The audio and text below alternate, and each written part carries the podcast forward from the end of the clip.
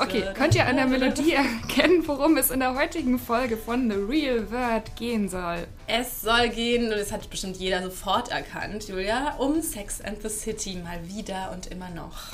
Ja, wir haben ja Sex and the City schon öfter mal benutzt, um auf ähm, Themen, die uns am Herzen liegen, hinzuleiten. Jetzt tatsächlich ist es so, dass zum einen die Serie vor 20 Jahren wohl das erste Mal ausgestrahlt wurde. 98. Ja, genau. genau. Und also zu diesem Jubiläum verschiedene Bücher, Artikel und so weiter erschienen sind. Und ein Buch hat uns ja ziemlich beschäftigt in der letzten Zeit, nämlich. Genau, wir sind darauf aufmerksam geworden, weil Julia einen Vogue-Artikel ähm, gelesen hat, der eben genau sich mit dieser These dieses Buches befasst, nämlich, dass Sex in the City unser Leben, also von Frauen, die jetzt so um die 30 sind, total beeinflusst hat. Und zwar viel mehr, als man bislang dachte.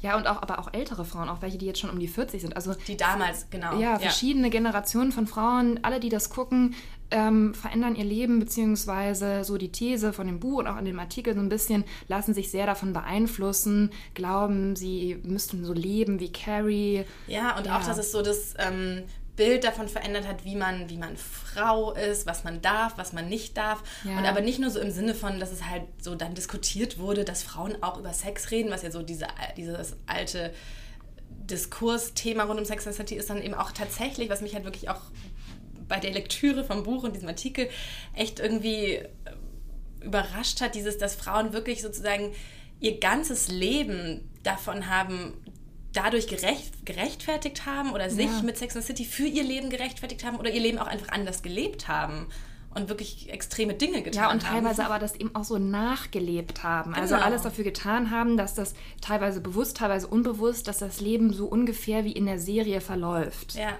Und da gibt es ein paar extreme Beispiele dafür und genau, das wollten wir jetzt einfach mal euch erzählen davon berichten. Ich hätte auch noch ein paar eigene Sex and the City Geschichten am Start, die Julia alle schon kennt. Äh, sag doch mal kurz, wie das Buch nochmal heißt und wer es geschrieben hat. Das Buch heißt Sex and the City and Us: How Four Single Women Changed the Way We Think, Live and Love. Und die Autorin? Die Autorin heißt Jennifer Armstrong. Jennifer Cation Armstrong. Ja. Wir wissen nicht genau, wie man sie ausspricht. Ja, ja also ähm, würdest du dem Buch eine Empfehlung geben? Ähm, also, ich fand den Untertitel, da habe ich mir sehr viel davon versprochen, dass es wirklich viele konkrete Beispiele gibt, ähm, wie Frauen sich mhm. haben beeinflussen lassen und wie es auch ein bisschen aus psychologischer Perspektive unsere Art zu denken, ich glaube da nehme ich auch wirklich dran, dass, dass diese These stimmt, ähm, beeinflusst hat, dass, dass das noch ein bisschen genauer kommt. Ich würde sagen, es ist ein total tolles Buch für jeden Sex and the City-Fan, weil auch einfach abseits davon, sie schweift halt einfach total ab, muss man also leider sie sagen. Erzählt, das Buch erzählt ähm, am Anfang so ein paar persönliche ja. Anekdoten, zu denen wir gleich kommen, und dann aber so ein bisschen einfach die Geschichte von der Serie, wie die entstanden ist, wie aus der Kolumne von hier Candice Bushnell die Serie entstanden ist, wie die äh, äh, Schauspielerinnen gecastet wurden, wie das Skript entstanden ist, wie sich das Skript auch verändert hat über die Jahre, welche Autoren daran beteiligt waren. Also, genau, also da erfährt man relativ viel über das Behind the Scenes der ja, Serie. Wobei ich sagen muss, ich als wirklich sehr, sehr großer Sex and City Fan, ich habe wirklich, glaube ich, sämtliche Sekundärliteratur, die es zu Sex and City gibt, auch schon gelesen. Ich habe diese ganzen, es gab Kiss and Tell, also es gab ja. ähm, nach den ersten vier Staffeln die erste Auflage von Kiss, Sex and City Kiss and Tell, wo wirklich zu jeder Folge Folge lauter solche Geschichten erzählt wurden. Dann gab es die zweite Auflage Kiss and Tell bis Staffel 6, das habe ich natürlich auch. Dann habe ich es auch jeweils in der Hard- und Softcover-Version. Dann habe ja. ich all diese Bücher auch zu den beiden Filmen. Also ich kannte ziemlich viele dieser Geschichten schon. Es wundert mich so ein bisschen, dass man das jetzt alles nochmal erzählt, aber es war natürlich trotzdem total interessant. Und es war auch viel, was ich noch nicht wusste. Zum Beispiel, dass Steve und Miranda, also ähm, die, die, also das ähm, Cynthia Nixon und. Wie heißen die echten oh nein, Menschen? Wie heißt denn Steve? Ich weiß es nicht. Der Darsteller von Steve. Da, da entlarve ich mich schon. Ähm, dass sie zum Beispiel privat überhaupt nicht besonders miteinander klarkamen. So. Also Hat sich da überhaupt irgendjemand verstanden und war da irgendjemand miteinander befreundet? Also, dass er eben auch so sagt, sie war immer sehr professionell und abseits der Szenen haben sie jetzt nicht weiter miteinander gesprochen. Sowas ist ganz interessant, jetzt auch, glaube ich, für jeden, der das geguckt hat. Ähm, von solchen Geschichten findet man auch sehr viel in diesem Buch. Ja. Ähm, ja, vielleicht ist es aber auch interessanter, was aus diesem Buch jetzt ähm, entstanden ist an Artikeln. genau, genau. Diese Reaktion und diese Frauen, diese amerikanischen Frauen, die jetzt erzählen, was das mit ihrem Leben gemacht hat. Willst du, mal, willst du es mal erzählen? Ähm, die Autorin des Buches erzählt ja im ersten Kapitel, wie ihr es damit ergangen ist. Also sie war halt auch so ein Hardcore-Fan, was man ja auch im Buch da weiterhin noch merkt, sehr deutlich. Und hat halt so ihr ganzes Leben, sie ist dann irgendwie nach New York gezogen und wollte mit ihrem Freund zusammen, genau und wollte ähm, bei einem Magazin arbeiten. Das hat dann auch geklappt. Also sie hat so, das hat sich so alles so ein bisschen gefügt, dass sie sich dann wirklich so fühlen konnte wie Carrie. Dann hat sie sich mit ihrem Freund verlobt, hat dann auch einen schönen Ring gehabt. Also eigentlich. Und hat ihn dann tatsächlich ja. irgendwann abgenommen und an der Halskette getragen, um es ja. näher am Herzen zu haben. Und das hat sie dann ihrem Freund tatsächlich so wie Carrie Aiden damals ja. äh, in der Serie ähm, als Begründung. Sie war sich schon nicht mehr so richtig sicher mit der Beziehung, hat es aber so gemacht und dann das eben als Begründung angegeben. Und da fand ich eben an der Stelle zum Beispiel fand ich total interessant interessant. Also war sie sich wirklich sozusagen nicht sicher und wollte deswegen den Ring nicht mehr tragen? Oder hat sie dann so ein bisschen, kam sie so ein bisschen auf die Idee, dass das vielleicht alles zu heile Welt ist und zu langweilig und sie dann deswegen vielleicht auch mal so ein bisschen kapriziöse Moves startet, wie eben Carrie. Also hat man sich als Frau ja. dann auch sozusagen so ein bisschen inspiriert gefühlt dazu, so ein aufregenderes Leben leben zu wollen, weil am Ende jetzt im Moment, es hat dann, also womöglich wäre dieser Freund ja, wäre jetzt ja alles noch total gut und schön, mhm. wenn man nicht durch Sex and City auf allerlei verrückte Ideen gekommen wäre. Ja, das ist ja die Frage, die das Buch stellt, leider nicht so ganz beantwortet. Ja. Mhm also diese, die Autorin ist dann am Ende, hat sich von ihrem Freund getrennt eben. Das ist dazu zu der, zu der Ehe nicht gekommen. Mhm. Und ähm, hat dann eben auch so ein bisschen erzählt, dass sie dann doch ihr Single-Dasein in New York ausgelebt hat und ähm, das ganz gut fand. Und es sind aber eben, was ich äh, vorhin meinte, mit den Artikeln, die zu dem Buch veröffentlicht worden sind, da erzählen eben auch ja. verschiedene Frauen eigentlich genau die gleiche Geschichte. Sie kamen nach New York, ähm, haben eigentlich erwartet, dass sich diese Stadt ihnen zu Füßen legt, dass sie dort wahnsinnig viele tolle Partys erleben werden, dass sie fantastische, spannende Freunde und Bekannte finden werden. Ähm, dass sie ja dieses glamouröse Leben, wie es in der Serie eben dargestellt wird, dass, die das, dass sie das auch erwartet in New York. Und ich glaube aber, dass sie dann eben auch viel, dass man dann auch bewusst oder unbewusst auch einiges dafür tut oder getan hat, um es so zu durchleben. Und das ist dann auch, also die Autorin des Vogue-Artikels zum Beispiel erzählt dann auch wirklich, dass sie so, einen, so eine Art Mr. Big gefunden hat. Und auch durch so ähnlich demütigende Situationen ging und es immer so ein On- und Off-Ding war und so weiter.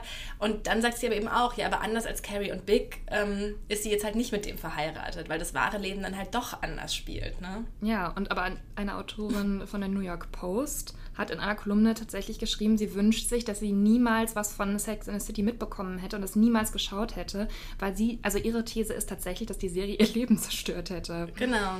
Also weil sie eben zu sehr versucht hat, das alles so dem eigenen Leben vielleicht auch so ein Drama und so einen ja. Glamour zu verleihen, der ihr vielleicht nicht so, der einfach unrealistisch ist und der mit dem wirklichen Leben nichts zu tun hat. Was sagst du denn dazu? Das klang ja auch in der diversen, den diversen Sachen, Artikeln und so durch. Dieses, ähm, also zum einen hat es ja zum ersten Mal so eine Art Freiheit auch Frauen gegeben, so dass es okay ist, wenn sie, wenn sie verschiedene Männer haben, ja. wenn sie viel Sex haben. Ähm, da wurde ja auch immer diese Frage thematisiert, are we sluts? hieß eine Folge. Ja. Ähm, und da wurde dann auch mal so aufgearbeitet, so nein, es ist alles okay.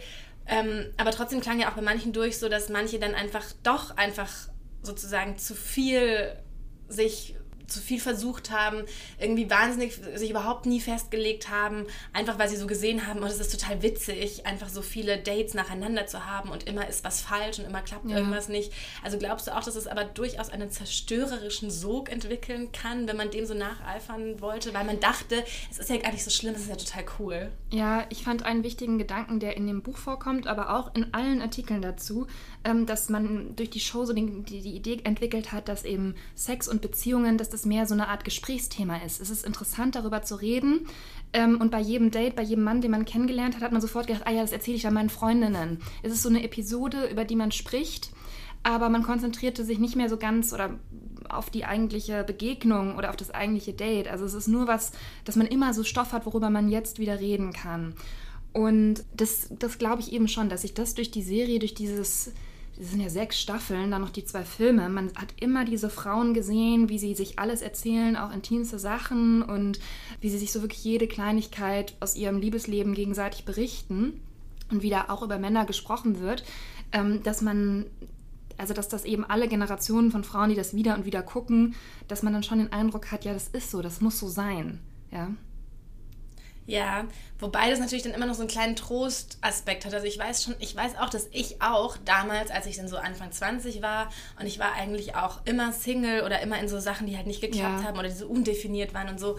Und es war halt immer so ein bisschen so ein, also es hatte schon so eine soziale Funktion im Sinne dessen, dass ich mich dann nicht mehr so alleine gefühlt habe, dass ich auch wusste, okay, das Date war doof, aber es ist jetzt wenigstens dafür gut, dass ich es jemandem erzähle, weil so macht man das, wie du schon sagst. Ja, genau. Aber dass ich auch sozusagen, das gibt es ja auch, ist ja auch tatsächlich so, ähm, so ein psychologisches Ding, dass man, wenn man mit Leuten zusammen Serien guckt, dass man sozusagen das Gefühl hat, man hätte einen erweiterten Freundeskreis und ja. das sozusagen gut ist für soziale Gefühl. Und das kann ich total bestätigen. Also ich fand dann immer, es war so, mit allem ist man nicht alleine, weil denen geht es ja wirklich auch so. Und es waren ja auch, muss man ja schon auch sagen, Geschichten, die endlich mal irgendwie realistisch authentisch waren und nicht so diesem, diesem klassischen Hollywood-Narrativ gefolgt sind, sondern es waren ja wirklich auch so, so komische Sachen. Und ich dachte, Gott, ja, genau so geht es mir auch. Das war, glaube ich, schon immer so dieses, dieses Ding, weswegen es ja auch so erfolgreich war. Ja, wobei ich sagen muss, gerade wenn man jünger ist, also ich erinnere mich da schon noch dran, dass ich auch dieses Verhalten entwickelt habe bei jeder kleinen Begegnung, wenn man mit irgendeinem Mann geredet hat, ne, dass ich schon im Hinterkopf hatte, wie erzähle ich das jetzt meinen Freundinnen oder immer sofort von jeder Party SMS geschrieben habe oder so, ne, was man gerade erlebt hat.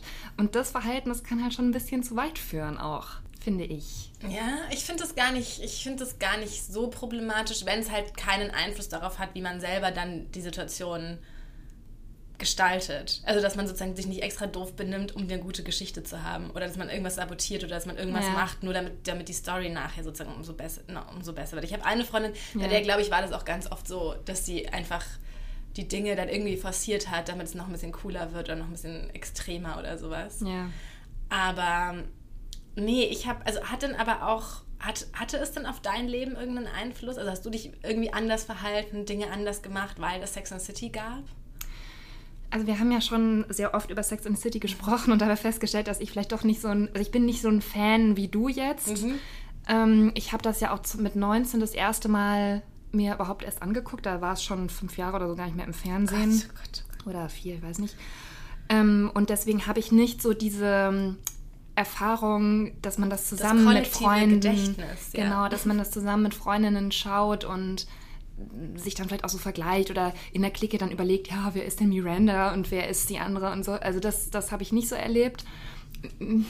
Mich hat es eher so, das waren, das sind ja dann Frauen, die man sieht, die dann auch wesentlich älter waren und dass man das schon das bisschen aufs eigene Proje Leben projiziert hat, dass man sich vorstellt, wie man wäre, wenn man auch Anfang 30 ist zum Beispiel. Also das, ja, glaube ich, hat nicht. mich das schon... Ja man stellt sich so vor, dass man in so einer Art von Wohnung lebt in etwa. Jetzt vielleicht nicht unbedingt in New York, aber ich glaube, den Effekt einer Serie darf man nicht unterschätzen. Dass man, natürlich weiß man, dass das eine Serie ist, dass das fiktiv ist, aber trotzdem glaubt man, man kennt ja sonst keine 35-jährigen Frauen, wenn man 19 ist.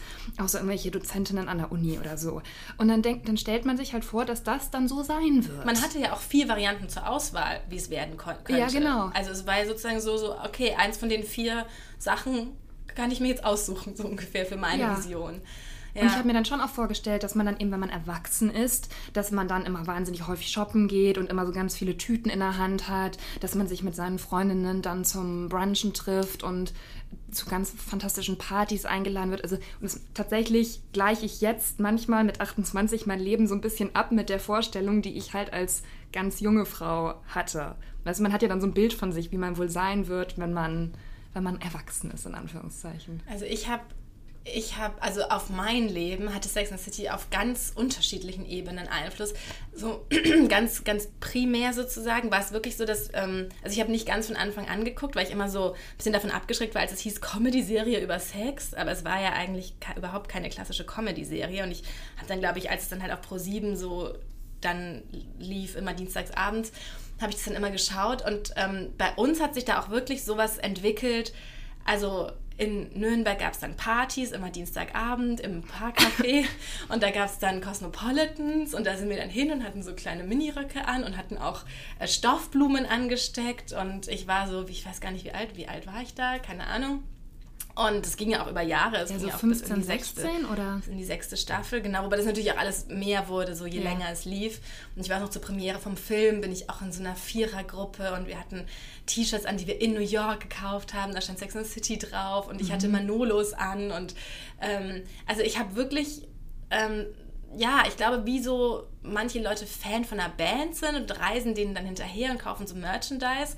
So war tatsächlich für mich, ich hatte ja nie so mit Musik irgendwie viel am Hut, aber für mich war das, war das in dieser Serie so. Und ich, wie gesagt, Du ich warst hatte ein alle, Sex in the City Groupie. ich, ja, ich hatte das, ich hatte die Candice Bushnell ähm, ähm, Kolumnen, ich hatte die als Hörbuch, ich hatte den Sex and the City Serien Soundtrack, ich hatte wie gesagt all diese Bücher, natürlich immer die DVD-Boxen und dann auch nochmal in der Version, wo dann alle zusammen waren, also wirklich alles. Ich habe mir, als Patricia Field so eine Kollektion gemacht hat, habe ich mir das habe ich mir das Kleid gekauft, das Carrie im Film anhat. Ich hatte es noch nie an. Ich hatte ähm, so ein, ach ja, ich habe auch wirklich und dann auch wirklich diese New York-Reisen gemacht und bin an diese Orte und man sieht ja auch, in New York wird ja auch diese Sex and the City Tour angeboten, wo du ja, in Ja. einem Bus gekarrt wirst von Location zu Location. Ähm, was ja auch irgendwie zeigt, das war ja nicht so rein fiktiv. Also ich meine, New York ist ja auch einfach wirklich so, also es hat dieses Gesicht und es vermischte sich halt so mit der Realität und du konntest einfach auf Carries Stufen sitzen in dieser Straße und Sarah Jessica Parker wohnte auch wirklich dort, weißt du, ums Eck, in Ja. genau so einem Haus. Es war immer so, und diese Bar zum Beispiel, Aiden's Bar, du kannst da einfach hingehen und da gibt's Cosmopolitans und du kannst einfach da genau, und es sieht genauso aus, es wird nicht in einem blöden Studio gedreht, es ist einfach, es vermischte sich da so viel und das hat, glaube ich, eine wahnsinnige Faszination ausgemacht. Ich habe echt viel Geld ausgegeben, als ich auch noch echt jung war, um nach New York zu fahren. Aber weißt und du was? Alles Da- zu besuchen. Als wir uns noch gar nicht kannten, als ich hier Ja. noch nicht gearbeitet habe, da habe ich mal eine Pressereise gemacht nach London und da hat eine, die da mit dabei war, eine Redakteurin, mir auch all das erzählt. Ja, jetzt stundenlang von dieser Sex and the City Tour erzählt. Ich habe gedacht, was ist das denn für eine Irre? Also, was, was, was, ist das? Warum macht man das? Ja, also, Ja. das ist eben vielleicht dann auch, die war auch ein paar Jahre älter als ich, Ja. schon dann auch wieder Ein Generationending. ja, na, ja, so ein ganz bisschen. Also ob man das halt im Fernsehen mitgeguckt hat oder ob man das erst gesehen hat, als schon alles im Internet war und man das durchsuchten konnte, ohne diesen Ja. Moment zu haben, dass man auf die nächste Folge warten Genau, muss. ich habe das Finale der sechsten Staffel, ich habe, ähm, das lief in Amerika und da war das mit Internet alles noch überhaupt nicht so. Und ich bin am nächsten Morgen aufgestanden und habe mir das Drehbuch ausgedruckt, weil es dann so verrückte Leute gab, die das Ja. wirklich in Echtzeit mitgetippt haben. Und das habe ich mir ausgedruckt und dann durchgelesen, um halt so wenigstens das Gefühl zu haben, ich habe jetzt das, das Staffelfinale gesehen und weiß Ja. jetzt, wen hat sie genommen, den Russen oder Mr. Big. Also das war zum einen so dieses ganz auf der ersten Ebene, so dieses Fan sein und es Ja. aber auch so miterleben können. Und aber auch, also ich habe dann auch, ich hatte auch so jemanden in meinem Leben, wo ich dachte, das ist sowas wie Mr. Big und das war dann, hatte immer sowas schaurig Schönes. Es war immer schrecklich auch. Also Das glaube ich ne? nämlich auch, dass das ganz viele Frauen, auch jede Frau, die, die diese Serie wieder von neuem anguckt, ob die Ja. jetzt auch heute im Jahr 2018 19 Jahre alt ist, Ja. das ist eben so ein Moment, ich glaube, da steigert man sich total rein in diese Romantik. Genau, und dann fühlt man sich ja auch so ein bisschen, also man leidet dann ja auch, weil es ja auch blöd ist, aber man hat dann auch so, fühlt sich auch schon auch so ein bisschen cool dabei, dass man sowas hat. Und Ja, dass du? man so eine ganz besondere dramatische Liebe erlebt, die natürlich eigentlich keine Liebe ist, Und das ist halt das, was ich mich auch bei diesen all diesen Artikeln gefragt habe, so diesmal, ob man sich da besonders dann noch, ob man sonst nicht einfach gesagt hätte, oh Gott, lass es doch, aber ob das nicht auch noch mal so einen Reiz ausgemacht hat, auch sowas zu haben und dass man nicht so ein lang, weil die vier waren ja schon immer dadurch, dass es nicht geklappt hat, waren die immer was Besonderes. Ja. Und wenn man jetzt ein normales langweiliges Pärchen war, ich weiß gar nicht, es wäre jetzt mal so interessant so zu gucken, so die Zuschauerinnenstruktur, Ja.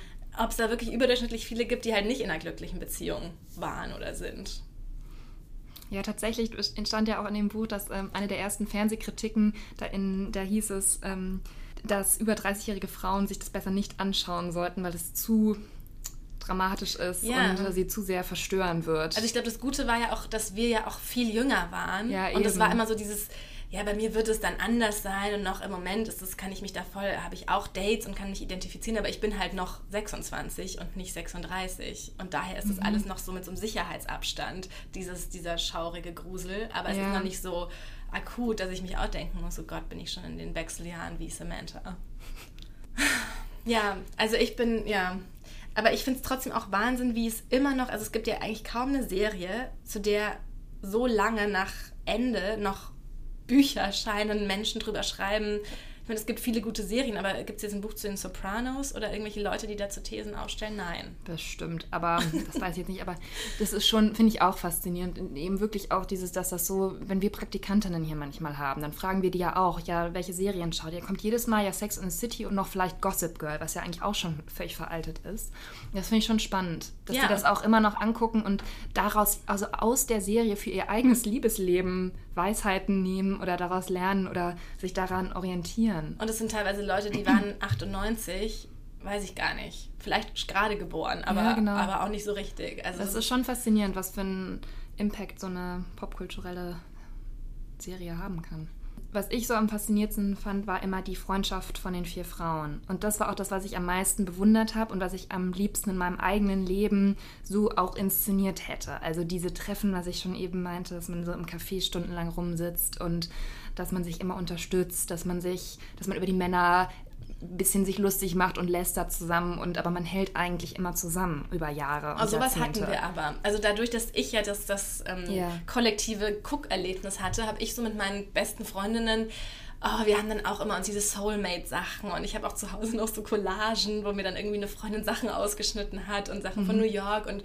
wir dann uns irgendwie geschrieben haben, dass wir waren da auch immer Single alle und dann haben wir auch immer gesagt, wir sind dann die Soulmates füreinander und da gab es ja immer diese Sprüche und es gab Postkarten, auf denen das drauf stand und die hingen in unseren Zimmern und also das war wirklich auch so ein Ding, auf das man einfach total gut einsteigen konnte und was, was ja auch, ja, ganz viele Bedürfnisse befriedigt hat.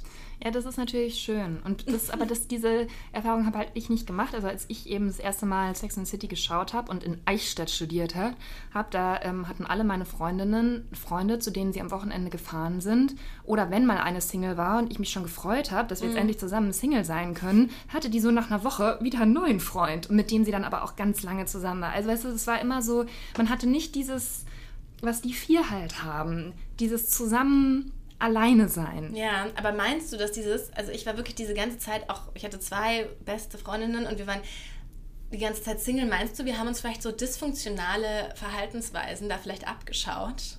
Möglicherweise vielleicht. Also, aber auf der anderen Seite finde ich es auch irgendwie schön, wenn man in so einem jungen Alter ist und dann eher den Fokus auf die Freundinnen legt und auf die Freundschaft und denkt, die Männer können uns gar nichts und Beziehungen sind auch ja, kommen und gehen. Also diesen Gedanken von Sex in the City, den finde ich eigentlich schon echt gut und auch Friendship empowernd ja, für, für junge Frauen, dass man nicht denkt, nur wenn man jetzt einen Freund hat, muss man sich um nichts mehr kümmern im Leben. Aber bei mir war es halt so, dass ich die Einzige war, die so gedacht hat, so ein bisschen. Selbst übertrieben ausgedrückt. Ja. Aber mh, mm, ich habe das halt immer nicht verstanden, wie man mit 20 so in solchen festen Beziehungen leben kann, zum Beispiel. Ja. Ich fand da halt Sex in the City echt cooler, wie die die gelebt haben. Ja, ich muss schon auch sagen, dass dieses ähm, Carrie als Kolumnistin, dass ich natürlich schon, als ich auch damals einen Blog hatte, und ich hatte als Headerbild natürlich Carrie, die da auf, an, auf ihrem Laptop getippt hat. Und Echt? ich habe auch, ja, und ich habe auch ähm, manchmal dann geschrieben, ich kam nicht umhin, mich zu fragen. Also wirklich, ich habe es schon. Ja, lustig. ja, das ist tatsächlich. Und es gibt auch viele Leute jetzt aus Nürnberg, die auch zu mir jetzt sagen, ich würde jetzt ja sowas machen. Ich wär, hätte, das wäre jetzt ja so, was ich jetzt mache, mhm. wäre ja so wie Carrie. Ähm, was vielleicht auch ein bisschen tatsächlich so ist, auch wenn man es immer wieder vergisst. Also ich habe ja jetzt auch sozusagen in einer Zeitung so eine Kolumne, wo mein, mein Kopf ist. Ähm, aber halt, ja, für die ich übrigens, als ich noch frei, darf man das überhaupt sagen, für die, für die ich auch sehr wenig Geld bekommen habe, als ich noch frei war sozusagen, mhm. ähm, was ja auch wieder sozusagen zeigt, dass dann, dass das gar nicht so glamourös ist. Und ja, ich weiß auch nicht, ähm, ob ich so dieses auch mit über, also es hat mich natürlich schon immer total interessiert, über Liebe und sowas mhm. zu schreiben, aber ich weiß auch nicht, wie weit ich das oder wie, ob ich es so, so schön gefunden hätte oder es mich so gereizt hätte, wenn auch das nicht so ein Role Model gewesen wäre. Was ja auch irgendwie interessant ist, weil man ja oft Vorbilder im Leben hat und es ist aber auch eigentlich schon ein bisschen, vielleicht auch ein bisschen seltsam, dass man, dass sie tatsächlich für viele zu so einem fiktiven Role Model wurde die aber dann doch Einfluss auf das hatte, was aus Frauen im wahren Leben geworden ist. Also es ist eigentlich schon echt ein sehr, sehr faszinierendes Phänomen. Ja. Mit Carrie und diesen ganzen Autorinnen, die dann dazu wurden. Und ich weiß nicht, ob ich die Geschichte schon mal erzählt habe, aber ich hatte doch mal eine Unterlassung. Ich habe in meiner Kolumne mal was geschrieben über einen Prominenten, eine prominente Frau.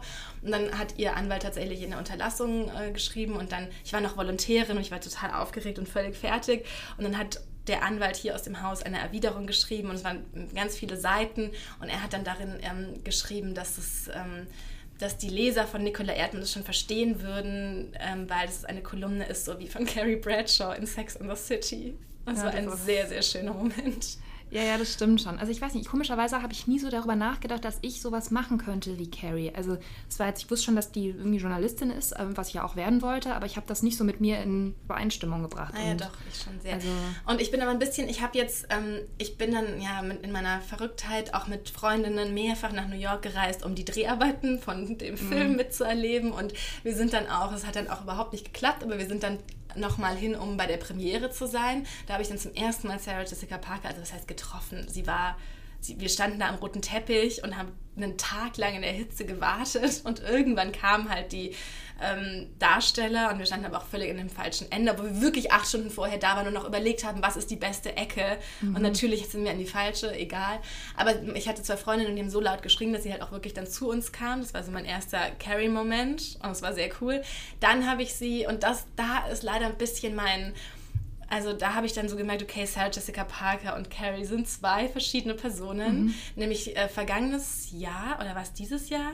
War ich in New York und sie hat so einen Pop-up-Shop in der Fifth Avenue mit ihren Schuhen und dann war sie da einfach und es verkaufte in diesem Laden Schuhe, was wirklich vor zehn Jahren oder so für mich so wahnsinnig surreal gewesen wäre, sie zu sehen, einfach so so ganz casual, ohne irgendwas, war sie da einfach. Und dann bin ich auch wirklich, was ich normalerweise gar nicht mache, hingegangen und habe gesagt, ja, ich kam extra aus Germany, hallo und so und könnt ihr vielleicht ein Foto machen. Und dann hat sie gesagt, I'm sorry, only after purchase. Also nur wenn du was kaufst und dann aber gerne. Und es gibt auch was Günstiges, nämlich hier diese Handyhülle für 40 Dollar. Und so, weil die Schuhe alle so um die 500, 600 Dollar kosten bei ihr. Ähm, und das war so ein bisschen, es war wirklich niemand in dem Laden und es war ja so eigentlich kein Ding gewesen. Und das fand ich so ein bisschen, da hast du halt so gemerkt, sie ist halt so eine knallharte Geschäftsfrau. Da fing ja auch schon, war ja auch diese Sache mit Kim Cattrall und diesem ganzen Streit und da war ich so ein bisschen desillusioniert. Übrigens habe ich das jetzt auch aus dem Buch gelernt, dass der Streit ja schon 2001 oder so begonnen hat. Ich glaube, das ging alles schon so ein bisschen los, als sie Michael Patrick King dazu geholt hat, also Sarah Jessica Parker. Ja, also schon ewig. Und das ist für ja. mich wirklich auch so, was ich ja eben angesprochen habe, dass die Freundschaft so das Entscheidende für mich war an der Serie von den Frauen, dass das eben alles gar nicht gestimmt hat hinter den Kulissen. Und deswegen ist, glaube ich, auch für mich die Serie nicht so nachhaltig beeinflussend für mein Leben oder dass ich das mir auch wahnsinnig gerne immer nochmal und nochmal angucke, weil man eben weiß, die haben sich im wirklichen Leben nicht verstanden. Die wollten nicht in einem Zimmer sein. Es bröckelt jetzt halt so im Nachhinein alles so ein bisschen, was, wo ich auch echt froh bin, dass ich das nicht wusste, weil ich habe echt viele, ich habe Silvester immer gehasst und ich habe ganze Silvesterjahre damit verbracht, einfach nur Sex and City zu gucken. Oh und ja, und da bin ich wirklich ganz froh, dass man das jetzt erst weiß und ich noch, also ja. da noch unbelastet durch die Experience haben konnte. Das stimmt. Und es gab ja aber auch nach Sex in the City so verschiedene Serien, die so ein bisschen diesen, ähm, ja, diese Idee aufgenommen haben, dass da Frauen sind, ja. die reden ja. und sich irgendwie unter, also wo eigentlich nichts weiter passiert ist, außer dass sich Frauen unterhalten haben. Und zum Beispiel The Hills auf MTV. Ich war, mhm. das ist zum Beispiel was, was mich dann mehr beeinflusst hat mit Lauren Conrad und Whitney Port. Das, natürlich, war das war so eine, so eine um, ähm, MTV, ja, halb reale Serie.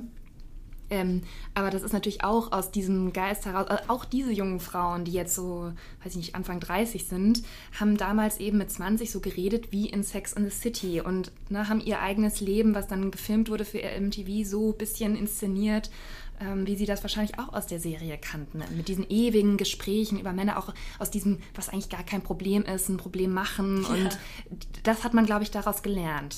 Apropos Serien, die von Sex and the City inspiriert sind, Darren Star, der Macher von ähm, Sex and the City, hat jetzt, also schon seit 2015 in den USA, aber sie läuft jetzt hier, eine Serie gemacht und es ist sehr enttäuschend. Sie heißt ja. Younger und sie spielt in New York, aber sie spielt natürlich über, überhaupt nicht so on location wie Sex and City, sondern es wird immer so in New York ja. reingeschnitten und dann spielt es wieder in einem Studio.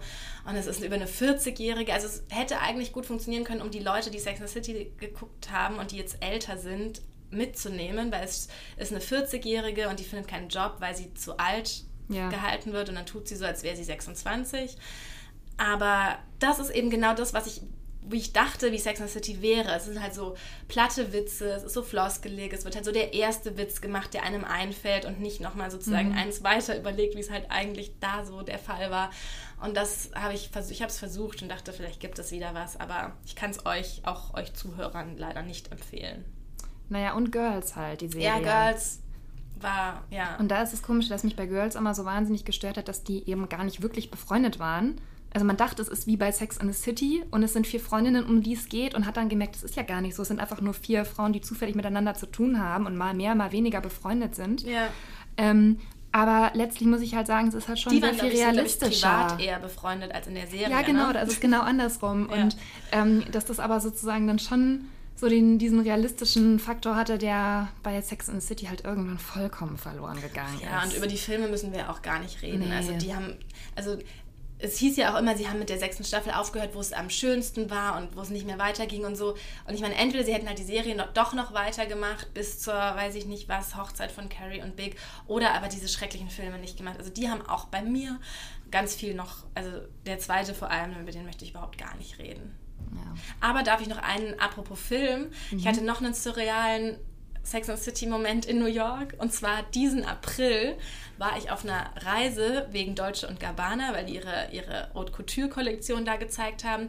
Und die hatten den ersten Abend, hatten sie die Public Library gemietet. Da mhm. hat, sollte ja im ersten Film die Hochzeit von Carrie und Big stattfinden. Und sie hatte auch diesen Vogel als Ach. Ja, schrecklich im Übrigen. Ganz schrecklich. Und ich war eben in dieser Public Library und sie war auch gesperrt für die Öffentlichkeit und es war alles so dekoriert. Und dann kam einfach Sarah Jessica Parker mit einem Vogel auf dem Kopf weil sie eingeladen war. Und das war wirklich auch schon wieder so, da, da vermischte sich wieder so alles. Weil es war dieses, dieser Ort, ja. weißt du? Und es war sie und sie sieht ja auch nicht viel anders aus und hatte so was Verrücktes an. Und es war so, da war ich, war ich ganz, wusste ich gar nicht, wo ich hinschauen soll und wie es mir geht damit. Aber ist es bei dir manchmal schon so, wenn du was erlebst, ja. dass du dann denkst, wäre ich jetzt in Sex in the City, dann, dann würde das und das passieren Nein. oder das würden, würde Carrie sagen oder so? What would Carrie do? Ja, genau. Nein. Okay, Aber früher war es, glaube ich, so. Ja. Ja. Aber ja, weißt du, weißt du, was, was wirklich eine Sache war, die, glaube ich, eine richtige Ratschlag fürs wahre Leben von ganz vielen war. Und es klingt so profan, weil wir es jetzt auch schon so lange kennen. Aber ich weiß noch, als die Folge zum ersten Mal lief, hieß Just Not That Into You. Er steht einfach nicht auf dich. Ja. Und das war, das klingt jetzt wirklich so komisch, aber es war damals wirklich zum ersten Mal, dass es so formuliert wurde. Dass der Typ sich nicht meldet, weil er einfach nichts von dir will. Und man, da hat man sich so ertappt gefühlt und es hat danach so in so viele Situationen gepasst, wo man es einfach einer Freundin gesagt hat oder sich selbst gedacht hat. Mhm. Das war wirklich ein kleiner revolutionärer Moment. Ja, solche Momente hatte die Serie ja schon ja. damals. Ach ja, aber es ist unfassbar, wie viel man immer noch darüber reden kann. Mhm. Würdest du den jungen Frauen empfehlen, die Serie zu sehen? Ja, natürlich. Und würdest du ihnen sagen, dass sie ein bisschen aufpassen müssen, dass sie nicht alle so ernst nehmen sollen? Oder glaubst du, dass das jetzt sowieso nicht mehr passiert, weil das sowieso schon eine ganz andere Realität ist, Ich glaube, man muss es einfach einem anderen, man darf es halt nicht im Kontext so komplett von heute sehen. Und jetzt wird ja auch immer ganz viel gesagt, wie wenn man es heute guckt, wie politisch unkorrekt das ist, was damals einfach keinen interessiert hat, dass es keine ja. schwarze, starke Frau gibt. Ähm, das muss man, glaube ich, damit darf man jetzt, glaube ich, einfach nicht anfangen, weil das ist einfach klar. Wir können auch nicht, weiß ich nicht, was gucken irgendwelche ähm, Grace Kelly-Filme und sagen, oh, die wird da aber nicht emanzipiert dargestellt, mhm. weil es einfach die 90er waren oder die Anfang der 2000er. Also wenn man das dann sozusagen nicht mit dem Anspruch rangeht, dass es jetzt so komplett einem in der heutigen Zeit hilft, aber ich glaube, dass da so viel Zeitloses dabei ist, dass es jeder immer gucken sollte. Okay.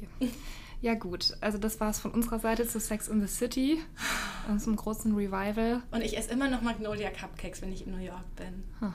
Schön. Ähm. Die sind noch viel kleiner geworden, egal. Wenn ihr Fragen habt zu Sex and the City New York Reisen, dann müsst ihr Nikola schreiben. bitte schreibt mir. Ich kann euch alles sagen, was sich lohnt, was sich nicht lohnt, was man machen kann, welche Folge wo gedreht wurde, welche Geheimlocations es gibt alles. Und wenn ihr Fragen zu The Hills oder Girls habt, dann müsst ihr mir schreiben. Das war aber auch so lustig, dass tatsächlich habe ich neulich mit einer Kollegin ähm, festgestellt, dass sie auch das immer geguckt hat, The Hills. Das gibt natürlich niemand zu, weil das auf einer ganz anderen Ebene stattgefunden hat mhm. als jetzt Sex in the City. Aber das hatte schon auch einen großen Einfluss auf junge Frauen. Anfang der Nullerjahre. Ja, dazu kann ich wirklich leider gar nichts nee, sagen. Nee, musst du auch nicht. Ich wollte nur noch mal kurz sagen, dass das auch für viele ein, eine wichtige Erfahrung war, äh, The Hills zu gucken. Ja, und wir, wir, wir machen, Julia, machst du das? Dass du, wir haben so viele Artikel zu Sex and the City, können wir so eine Linksammlung machen? Das kannst du auch selber machen übrigens. Ja, also, aber... Ähm, ja, ich okay. habe keinen Sex and the City Artikel geschrieben, du weißt Nein. es besser. Ja, das, ja, Du kannst sie Ihr da alle reintun. Links, ich werde, das werden wir euch alles verlinken. Ja. Die Sekundärliteratur von Alchemist zum Thema. Und auch nochmal, über welche Bücher und welche Artikel wir heute gesprochen haben, dass ihr euch die auch nochmal anschauen könnt. Ja. Und, ähm, ja. und allen, die nicht Sex and City kennen oder mögen, bei denen entschuldigen wir uns für diese Folge. Es wird wieder Letzte Sache. Ich frage auch immer alle Männer, ob sie Sex in the City geguckt haben oder nicht. Und ich finde, daran sieht man auch schon immer so ein bisschen. Also ich finde, ein moderner Mann sollte sich wenigstens mal ein paar Folgen davon angeschaut haben. Ja. Oder? Ja. Also ich finde, kann man schon verlangen. Ja. Okay. Ähm, ansonsten folgt uns auf Instagram und auf überhaupt allen Kanälen. Äh, und unsere Accounts findet ihr in der Description und ähm, abonniert unseren Podcast, das ist das Allerwichtigste, auf iTunes, Soundcloud, Spotify und Deezer. Übrigens, apropos Instagram und abonnieren, wir haben noch einen Tipp für euch für einen neuen Instagram-Account, dem ihr folgen könnt. Julia und ich haben heute gemeinsam einen Artikel geschrieben über den Instagram-Account von Dieter Bohlen. Jetzt wird es völlig irre. Sorry, dass noch, damit noch ein anderes Thema hier vorkommt. Ja, ah, mit Dieter Bohlen würde ich auch gerne einen Podcast oh, machen. Wollen wir den nicht mal einladen? Das ist ja wunderschön. Schreibt uns mal, ob wir das mal versuchen ja. sollen sollen. Also ich bin auch überhaupt gar kein Dieter Bohlen-Fan, aber der Instagram-Account, der ist einfach so toll. Genau, also wir verlinken euch auch unseren großartigen Artikel zum Instagram-Account irgendwo. Und am Wochenende könnt ihr nicht mehr rausgehen, weil ihr die ganzen Artikel lesen müsst. Genau, aber es ist eh auch zu heiß. Spaß, wir fragen das in der nächsten Folge alles ab. Also tschüss. Tschüss.